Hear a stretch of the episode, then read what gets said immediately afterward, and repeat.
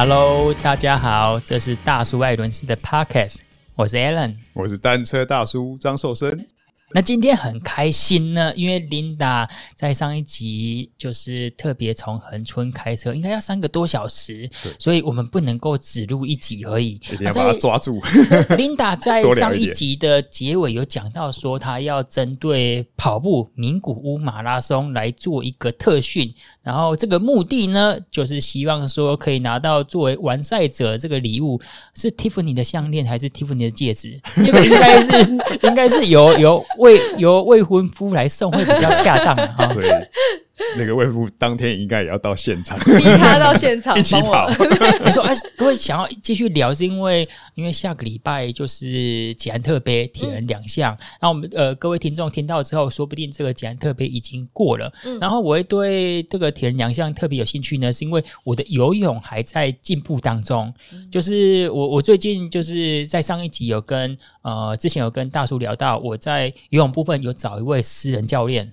啊！可是我只上了一堂课呢，因为。我因为我被排挤了，就是因为最近算是夏季嘛，所以有很多家长把小孩子送去游泳池，然后因为泳道的不足，就是游泳池大概固定个可能八到十道啊，就是他泳道不足，所以就没有办法招招收这种私人教练这样子，嗯、所以我就上一堂课就没办法让我继续我的游泳训练的，所以我现在还是一样很努力，大概一个礼拜去个两至三次游泳池训练，啊，现在比较多的时间呢还是骑自行车跟跑步，那因为。我最近算是蛮有机缘的一部分呢，就是呃，我有去重新做 fitting，然后也换的比较短的曲柄。那在自行车部分呢，又有大叔的加持，所以算是在自行车跟跑步啊，自行车跟跑步这两个又是可以相辅相成哦。有时候我想说，我跑步变快，是不是因为我下午骑自行车？啊，我。自行车骑得更轻松，是不是因为早上的跑步？到底是哪一个对哪个有帮助？我觉得填两项这三项当中，它就是有这样子的 cross training 的一个加成效果。所以我们就先来聊一下，Linda，你目前的打算跟计划怎样呢？嗯，我其实诶、欸，这周末。就是哎，下周末就是 Garmin Run，就是我开始想要、哦、你有报名成功？对，就是我开始想要好佩好羡慕，好羡慕。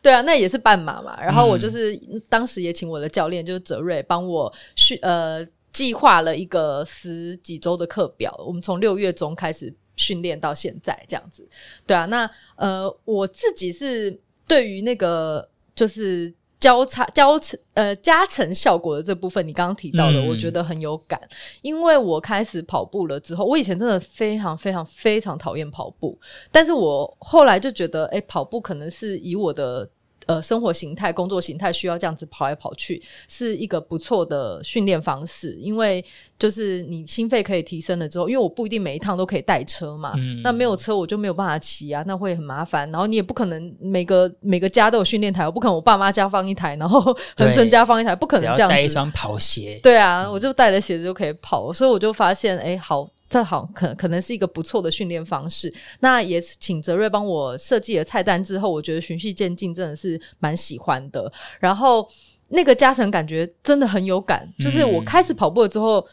比较跑到稳定了之后，就发现，诶，我骑车好像也变轻松的感觉。然后，呃，以前明明就超讨厌跑步，可是有时候就是像我说我在恒春的生活，我可能。傍晚去跟呃车友们骑个车，回来家里就觉得，哎、欸，那我再去操场跑个步好了。哦，然后当天反而那个跑出来的数据，哎、欸，很不错，对就很妙，真的很妙。反而不是你真的休息了一整天可以跑得更好，所以那个加成效果，我觉得搞不好我自己观察到，也许是心理作用，就是你当你训练到上瘾到一个程度的时候，你就会。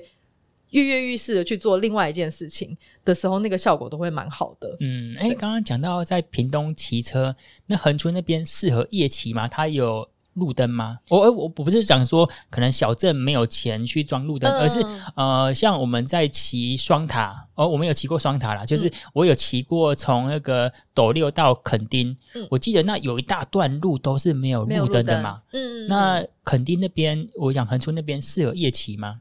我自己是觉得其实蛮舒服的，就是带灯，因为它它的确是没有路灯，没错。可是我记得有一次，就是我们真的太想骑车了，然后那天大家都工作到很晚，可是又很想骑，然后就带着路灯，就想说反正今天就是要摸黑了这样。然后我们那天摸黑从那个呃鹅銮鼻那边再骑绕到满洲那个方向，那。呃，给大家一个概念，那边就是完全是太平洋的方向了，嗯、所以就是会很黑哦。就是大家想象龙盘大草原是大家去看星星的地方，然后完全没有任何光害，然后我们就反而在那一段，就是我们只留一个人的前车灯，然后我们后面我们三个人就是后面就是都不开，哇，那真的是非常非常震撼，真的是满天星斗在你的上方，嗯、我自己觉得很舒服。但是你要说危险不危险？偶尔还是会有车，可是车都不会开太快，因为那里毕竟是乡下，没有那么多的车流量。嗯，对，那他们看到我们，其实他们也很怕，因为想说怎么会有脚踏车这样，他们也很怕，所以他们就会变慢。嗯，所以我觉得那个享受完全是另外一个层次的，那个没有办法。就是用在都市那样来比拟，哦、因为你完全是沉浸在那个大自然，虫鸣鸟叫，然后满天星斗之下。不是像不用路灯啊，月光就可以。对对，真的是月光 比。可以做一个 full moon riding。对对对对，满月的时候去骑车，嗯、就跟都市可能我们要去找一段爬坡啊，做这个间歇训练的感觉是不一样。在那边算是比较 relax，可以休闲，然后看海、看月亮、看星星这样子的骑乘。对，是一个心灵层次的提升。嗯，了解。然后我最近呢，其实对呃自行车跟跑步训练又想要再再一次的去钻研它，嗯、因为很幸运的就是呃我认识了许仁茂、林金才，还有比如说哎之前在现在在加拿大训练的 Justin 小贾，就是这几位都是台湾非常优秀的体能三项运动员。我就问他说，哎他们在骑车跟跑步在遇到瓶颈的时候要怎么突破？当然我从来没有遇到瓶颈。因为我还没有到瓶颈，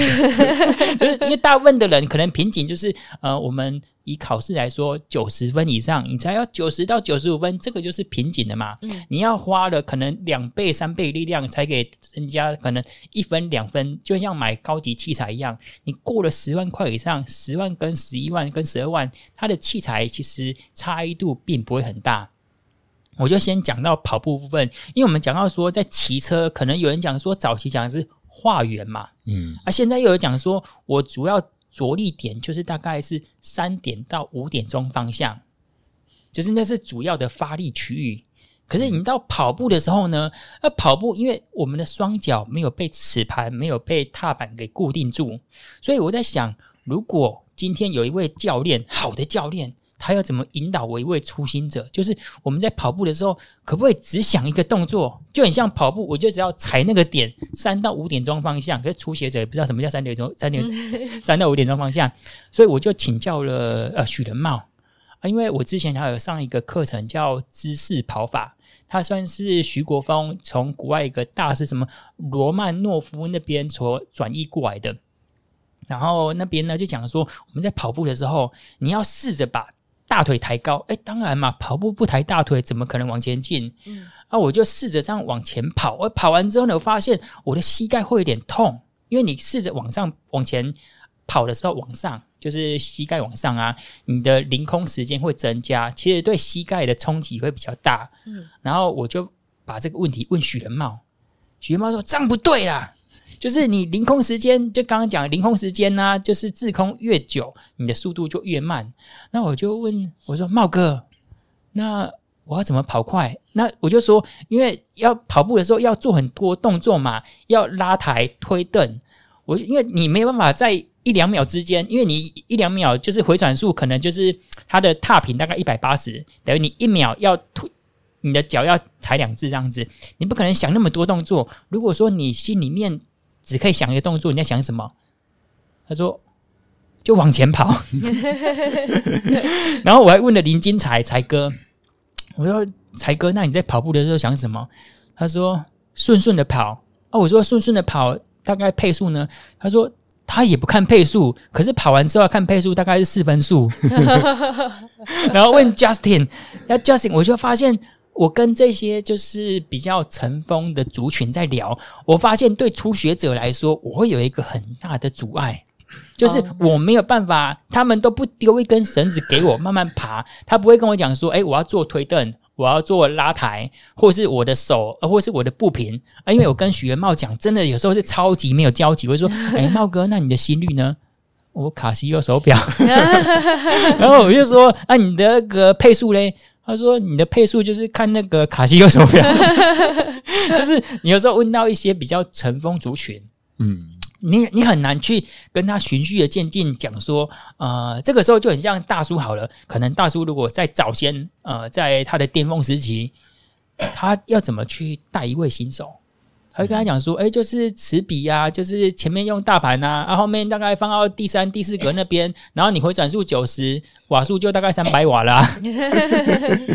所以想要问一下，就是大叔，就是像对初学者，我觉得一定会遇到这一些问题的。他只能够做一个动作，他在那一个 moment，那一个 moment 可能就是一秒钟、两秒钟，我们在踏下去的时候。我们只能够想一件事情的时候，以自行车踩踏来说，当然我一定有更多的进步技巧。然后我一直，我我的我觉得我的优点也是缺点，就是我认识很多人，然后别人跟我讲什么，我都想要试着做。可是我试着做之后，我发现。大部分都不适合我，就像呃，之前茂哥讲说，在训练台上面抽车嘛，我发现抽车是不错，可是抽车没有办法做课表。嗯，就是我今天如果是用不管是 Trainer Rule 或是 Zwift 上面啊，它没有办法，比较难呐、啊。因为茂哥有讲到说，哎、欸，茂哥，那你训练台的阻力是怎么用的？他就说他那个是两千块钱的自主训练台。那你后悔了，当初把你的自主训练台卖掉了吗？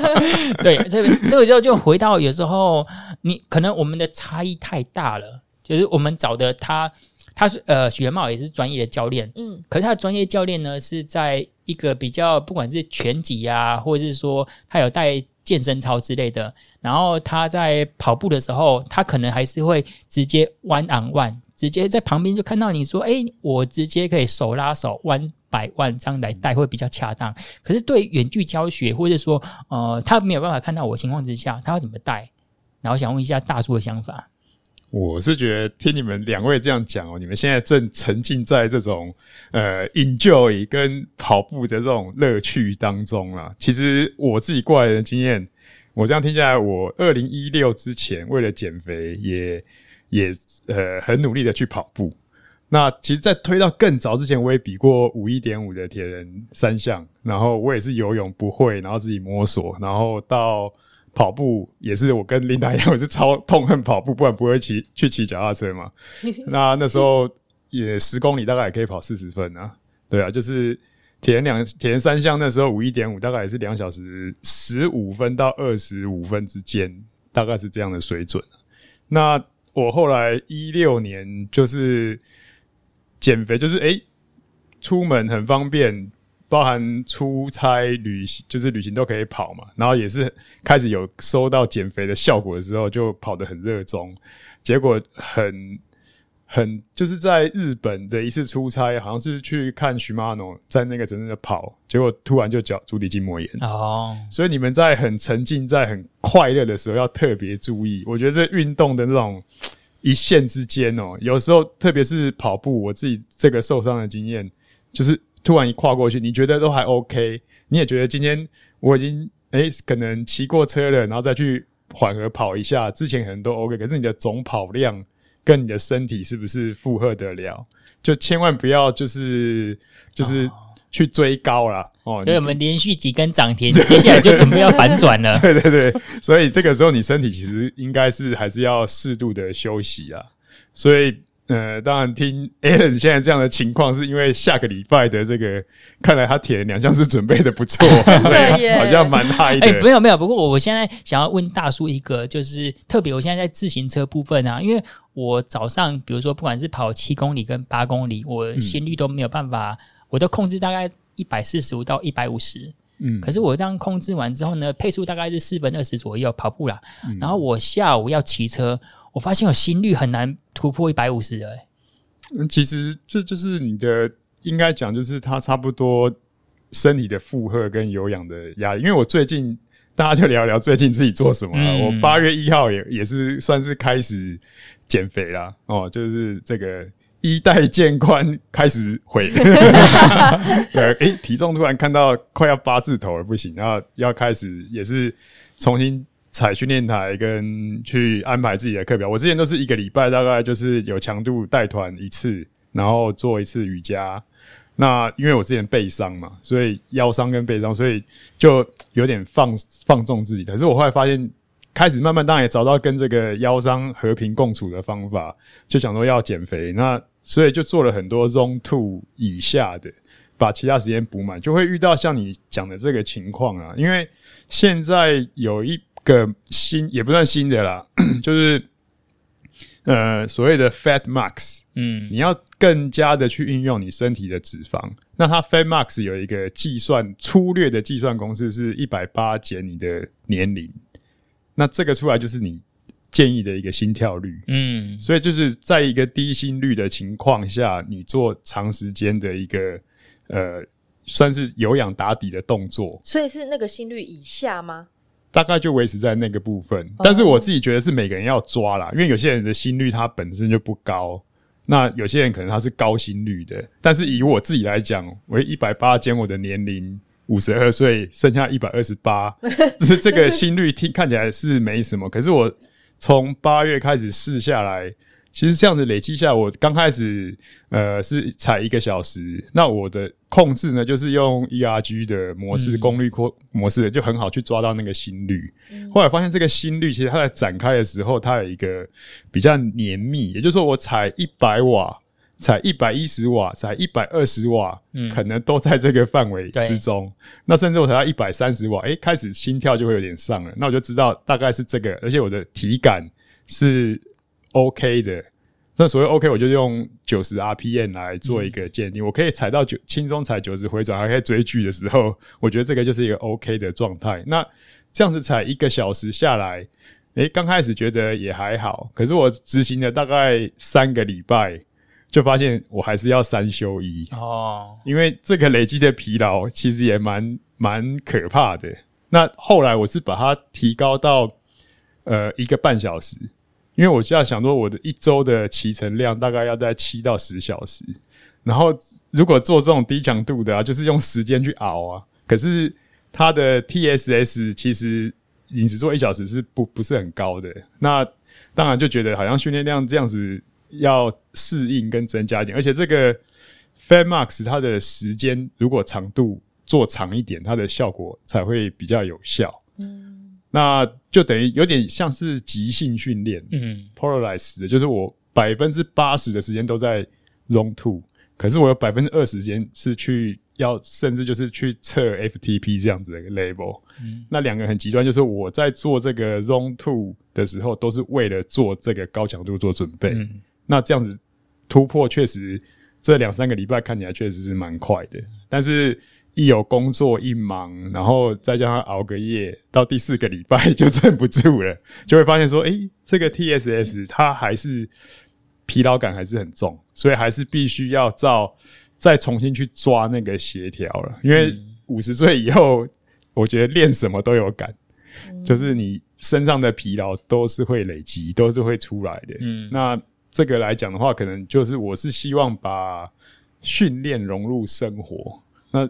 那就是一直讲之前犯过的错误，我相信很多的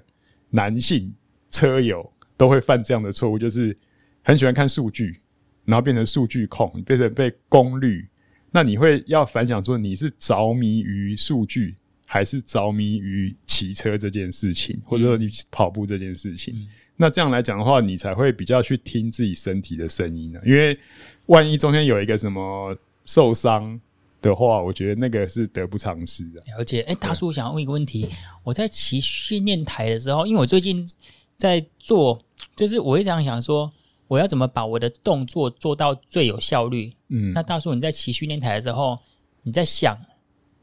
要做什么动作呢？你会想说，我用右脚发力，左脚发力，然后我那个踩踏点要刻意精准的踩在三到五点钟方向这个位置，然后我要去做一个拉抬的动作吗？如果说在踩踏一圈只有大概零点五秒的时间，你会想要做什么动作？我自己的体感，我觉得如果以踩训练台来讲，是很容易去做这个检验跟控制。就像我讲说，你用 ERG 模式，你控一百瓦或者是一，就是你的 FTP 大概是百分之五十的时候，那你去维持九十转，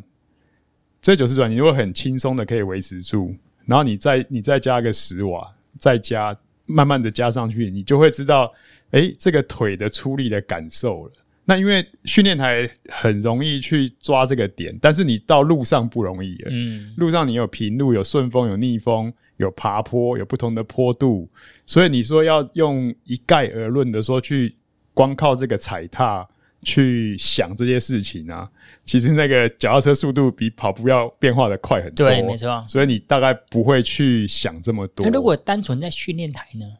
训练台就是你用，我是自己用九十 RPM 做一个检测啊。嗯、如果当我不能负荷这个九十 RPM 的时候，就表示说这个瓦数对我来讲可能太高了。嗯、那不然就是我的体感可能疲劳了。其实我疲劳的时候，我当初做这个心跳一二八，其实我打算的就是减肥嘛，就是低强度，嗯、所以我也不无所求，我本来就是要缓和的。那这个时候就顺其自然，我就降成八十转。就是做真正的缓和，而不是训练的。所以，即使在这个，即使在这个心跳一二八的时候，我都是用回转配合瓦数去看我自己的一个身体的体感，然后去做调配。虽然这个踩出来的 TSS 是差不多的，可是你自己会知道你今天是放松还是有训练。了解，对，所以我会呃，因为我自己也在试啊。不过我建议大家是还可以蛮用。这样的方式去善用你的训练台跟跟这个回转啊、功率啊、体感啊、心跳，因为有这么多的数据，你就是应该把它活用，嗯、而不是被它限制了。了解。大叔，我们上一次有聊到说，参加体能两项赛比较推荐的正确的服装是什么嘛？当然，如果有预算的话，是穿那种专业的连身的体能服是最好。而体能服那的裤垫呢，就是没有太厚啦，有一点点的厚度。可是它不管说你在下水的时候，不会说让你那个裤垫变得像尿布一样吸水膨胀嘛，然后变成重重的一包，要呃跑步啊、骑车都不方便。然后当然。铁人服其实预算一件都会超过我的预算了，比较贵一点点。那我想说，只有参加这一次，又不想要买，哎、啊，我想说，要不要穿我自己的跑步的裤子，或者是说骑车的裤子？嗯。然后我想问一下 Linda，就是如果说你今天参加铁人两项赛，而、啊、你在没有铁人服的情况之下，你会怎么穿着呢？啊，我后面有问到一些专业的教练哦，他的他他给我的答案，我觉得是蛮颠覆我的想象的。我自己平常其实，因为每天自己在做训练的时候也是会这样，有时候就是会碰到不想洗这么多衣服的时候，嗯、所以我我真的是会骑完车就直接去跑步，就穿车衣车裤去跑步。因为呃，我觉得车衣的好处是，就是后面可以放东西嘛。那跑步的时候，因为你会震动，你对地有冲击，所以放一堆东西的话，也会就是你你要也要有地方放果胶啊什么的。对，对，那也刚刚好，我觉得这样也 OK。就是这个服装对于我的强度来说，我觉得是可以的。然后我自己对呃裤垫的那个就是和跟他和平相处的能力是蛮高的，哦、所以我不太会有，因为我也不是。会狂流汗的，因为我相信男生可能会比较困扰，就是大流汗之后那个裤垫可能一整包这样很不舒服。可是我不会，所以呃，我通常也会建议我的呃可能女生的车友们，如果他假设他今天真的只有参加两项，然后没有想要买三铁一的话，其实我觉得受得了的话，就是直接车衣车裤去去跑，我觉得没有问题。我自己这样试下来，我我我也是觉得没有问题的。以预算来说，也会。就是大大省了一笔钱这样子，嗯、对对对。可是你根本就听不懂他的问题，他的问题就是他很想买铁人服，啊、是？他只是想多一些人跟他讲说，你就买铁人服就对了。哎、欸，我真的，等下我必须说，我真的是来到一个异次元，因为我跟两位训练跟骑车的那个方向都超级不一样。因为像你们刚刚就讲很多数字，有没有？对我我骑车只讲。一个感觉就是快乐。如果今天我这样骑下来不快乐，啊、我就没有，我就觉得没有骑的必要。所以你们刚刚讲那个数字，我真的觉得我进入到一个异次元，就是完全是不同的 世界。对，真的。可是我相信对很多人会有帮助，因为我身边也有很多男车友是很追求数据的。对，对啊，其实 Alan，我觉得你，你如果就是说像现在已经入秋了，我相信也不会热到什么程度啦。如果忍耐一下，穿车裤跑十公里，我觉得也没什么。哎，欸、对啊，你这次参加的长度是？呃，他是先跑两公里，骑车四十公里，再跑十公里。哦，对啊，所以骑车的时间还是占的比较长啊。对，如果这样算，但是你就想说，你如果你以后还会参加铁人两项或三项的话，那你就一次就买下去啦。反正我是觉得也还好啊，嗯、也不是又不是说要很多很多钱，对不对？几千块的事情而已嘛。嗯、对、啊。然后我问到许仁茂茂哥的想法，就是可以供各位听众参考一下。嗯，他就说呢，你。哎，我觉得他会算时间哦，就是说，刚如大叔所说的，就是以这三项来说，自行车四十公里，大概如果顺顺的骑呀，呃，正常发挥，可能大概抓一小时十分到一小时十五分钟左右，大概是抓均速大概三十五左右。然后呢，跑步前面两公里，他说你再怎么慢，十分钟一定跑得完嘛。啊，你看到、哦、你骑车一个多小时，所以你一定要穿车裤，这样子会比较舒服。所以茂哥讲说，你前面第一项不管怎么样，如果在没有买铁人服预算的情况之下呢，我们就是先穿着车裤跑两公里，再骑车四十公里。可是呢，你最后面穿的那个跑裤，呃，穿着车裤，其实这个时候流汗的时候，其实已经会肿一包，变得比较重了，接着最后面跑十公里没有那么舒服。所以呢，在这个之前呢，你要先穿一件无痕内裤。诶，无痕内裤我都还没有去找诶。那个 Uniqlo 有，对，就是你要先穿一件无痕内裤那种啊，你要去试试那个无痕内裤，在你骑车的时候不会烧裆，不会发生烧裆啊。在 T two 的时候就是要转换嘛啊，你再把那个你的车裤脱下来，然后再换那个跑裤。可是我我最近。可是就是湿湿的很难脱哎、欸，对，我没有没有我我我觉得 Linda 讲的很重点，就是因为我自己还没有试过，因为我也不会这样试。通常你整件湿湿的时候，要怎么你在脱的时候没有，应该是内跟外会一起下来哦。哦，对 对，那这样会很尴尬、欸。对啊，因为我最近有想到，因为我最近开始增加里程了，比如说跑到八公里左右，我发现我裤子里面都是全湿的。哎、欸，我我真的想问，是真的会湿一包吗？男生骑车真的会？呃裤子啊、哦，对，骑车应该不会，训练台会，训练台会，台会。骑车我觉得不会，我觉得，我觉得茂哥的这种逻辑想法，他还是用超铁的想法，因为你 T one T two，他他 T two 可以花多一点的时间，让后面的马拉松他舒服一点。嗯，但是你这个不是，你这个只是标铁的 label 而已。我是觉得，因为我觉得四十公里应该还好吧。嗯，四十公里感觉风也都蒸散的差不多。对，我曾经就某一场铁人赛事，铁人三项赛事，我就在 T two。弄太久，以前那个自行车，它以前铁人三项还有分单项时间，所以我自行车单项我本来可以拿冠军的，嗯，就是因为我在 T two，我还穿袜子换跑鞋，就是摸太久，因为以前的时间没有算那么精准，它的自行车时间是包含了 T two，就是你进，你从游泳上来，然后换自行车出去，然后到自行车回来，你跑步出去都算自行车。所以这样子反而耽误的时间其实是不划算的，哦、除非你后面今天是要跑超铁，你要弄一个马拉松，你要让自己的身体舒服一点，我觉得那样子才比较值得投资那个换裤子的时间、啊嗯。而且我觉得 Alan，如果你完全没有试过里面有一个无痕内裤，会不会很困扰啊？因为你突然换装备，你这样可能十年来骑车都是只有车库，对，因为突然加一个问题就是我平常跑步的时候就是呃国小国中，嗯。嗯，附近就是国小跟国中啊。我跑步的时间，比如说六点半跑到七点多，我是我如果那个时候在脱裤子的时候，应该 对呀、啊，大家傻眼，想说怎么会有人万叔叔出现？对，我觉得如果以一个教练的看法，你现在九月十七号你就要比赛，然后你现在这么亢奋，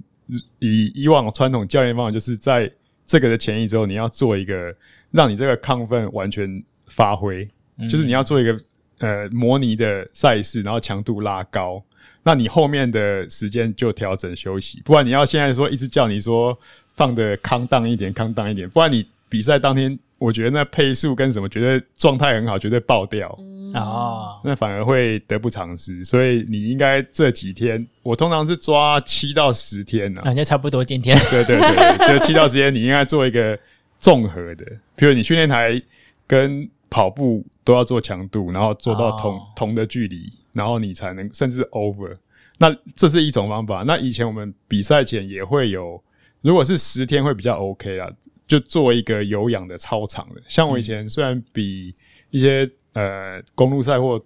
呃场地赛我会选择在十天到十五天之前去骑一个三百公里。哦，对，一天慢慢骑，然后就然后再再做恢复，然后这样的效果，其实在后续的调整跟超补，虽然会特别是耐力型的赛事啊，嗯、就是在后段的表现，我觉得是 OK。不过我觉得像你的话，我是建议你就做一次模拟赛，嗯，应该会可以第一个给自己一点信心，第二个释放一下现在的这种亢奋，哦，然后让自己疲劳一点，然后后面就好好的去做恢复。嗯，了解了解，好，就感谢大叔的分享。好，那这一集呢，就是我们三个人就聊一下近期的训练啊，或者是有一些心得。然后想要，因为琳达很难得来一次嘛，嗯，请琳达多聊一下最近训练啊，或是有什么心得可以跟我们听众分享一下的吗？嗯。我自己有发现一件很有趣的事情，因为我骑车不是太重度的那种，然后我也目前也还没有在做单车的训练，但是我发现蛮有趣的事情是，就是。呃，吃跑步的时候真的会需比较需要吃果胶，然后骑车的时候我反而比较不会，因为我骑车的时候心情就会觉得，哎，骑一骑我就是要吃好吃的东西，就是可能骑到哪里，嗯、例如像我在南部骑嘛，我就骑去车城就吃个绿豆蒜啊，然后就吃吃他们的名产，就不会想要把口袋里面的果胶拿出来，就不想要把那个热量的扣塔给他这样子。哦、可是跑步的时候就会觉得，反正就是时间那么短，我就是要快速，然后我就是要达达，就是达成目的，达到这个目标。所以跑步的时候，我就是会甘之如饴的吃果胶，因为跑完步我真的会吃不下。所以我那时候刚刚开始做跑步训练的时候，我也会有一个就是很。就是很特别的心得，嗯、就是我又跟大家说，我终于找到为什么骑车越来越胖，然后跑步越来越瘦的原因，就是因为骑车都会想吃美食嘛，然后而且骑完马上整个放松就可以大吃，可是跑完我大概会有一个小时是没有办法进食的，嗯、就是跑完整个身体会很热，然后会胃是觉得。在沸腾就没有办法吃进东西，这样跑完我真的只能喝饮料，喝冰的饮料。对，所以我那时候就在 IG 上面跟大家讲说我的那个现实动态，就说大家有发现为什么骑车都会越来越胖吗？我现在终于找到原因了。嗯，了解，对，了解。那其实刚刚讲到骑车，我们觉得之前有时候跟茂哥在呃采访的，就是他的心得啊，其实有时候不太适用于女性。因为大叔，你还记得吗？就是茂哥在骑车的时候，他是带两颗馒头，就是他在比那个超铁哦。嗯，因为前面大概有了三点八嘛，啊，骑车一百八十公里，他在这三项当中呢，只有在自行车的时候会吃固态食物。哇！然后他只吃固态食物，他不吃果胶，而不是说他不喜欢果胶，而是果胶不适合他的肠胃。他说每次吃果胶就是会胀气啊，或者拉肚子之类的。嗯、所以，呃，琳达可能呃没有没有还还没有听到，就是他会放两颗馒头。在他的胸部哇，我觉得这个如果对女生来讲，应该就比较 比较不方便了。不一定要放胸部啊，对，就算放车库也很难拿出来，然后放车衣口袋也很难拿出来。其实你说琳达，你说跑步会比较喜欢就是吃果胶，我是觉得第一个就是你听起来你的跑步的强度应该是大于你骑车。哦，对对，我真的很喜欢轻松。因为你骑骑脚踏车的时候是一个比较你可控，而且你已经很习惯它的运动。那跑步对你讲可能比较新，嗯，然后你的这个强度其实是比较高。通常我们在强度高的时候，对于糖分的需求会高一些。哦，然后再来就是跑步的话，因为我们是上下垂直有震动，我们的内脏其实也是在震动，嗯，所以其实身体里面确实还有还是有些内部的肌肉在拉住这些那个内脏，所以它。其实耗的能量确实是比骑脚踏车要多，所以铁人三项里面，脚踏车是最适合补给的啊，因为你是一个一路巡航的状态，身体是在一个平稳的状态。嗯，那跑步的时候大概就只有喝点水啊，润润喉啊，就是你真的要大的大吃大喝，当然像田中马那个吃 吃烤鸡那种的，对啊，那个当然就例外啊。但是我说正常你要追求成绩的话，跟一些身体的反应，大概。会是这样子。哎、欸，那我这边还想提供一个女性角度，就是因为我去年年底开了一个子宫肌瘤的刀，嗯，然后我是做传统的刀，那传统的刀就是跟女生剖腹生小孩是一样的，就是从腹部剖一刀这样子。然后剖完之后，我就发现我在我恢复的非常好，就是因为有运动习惯，所以恢复很快。但是就是那个核心一直觉得有点找不回来。然后我真的是开始跑步之后，才慢慢觉得我的核心。开始感受得到了，嗯、就是我觉得，我觉得这蛮值得，就是推荐给如果有例如剖腹生小孩的妈妈，恢复了之后想要训练。我觉得，因为我骑车的时候，因为刚那个大叔教练有讲到，就是没有办法有对地的冲击嘛，骑车的时候毕竟没有，所以就是在核心的部分就是蛮难，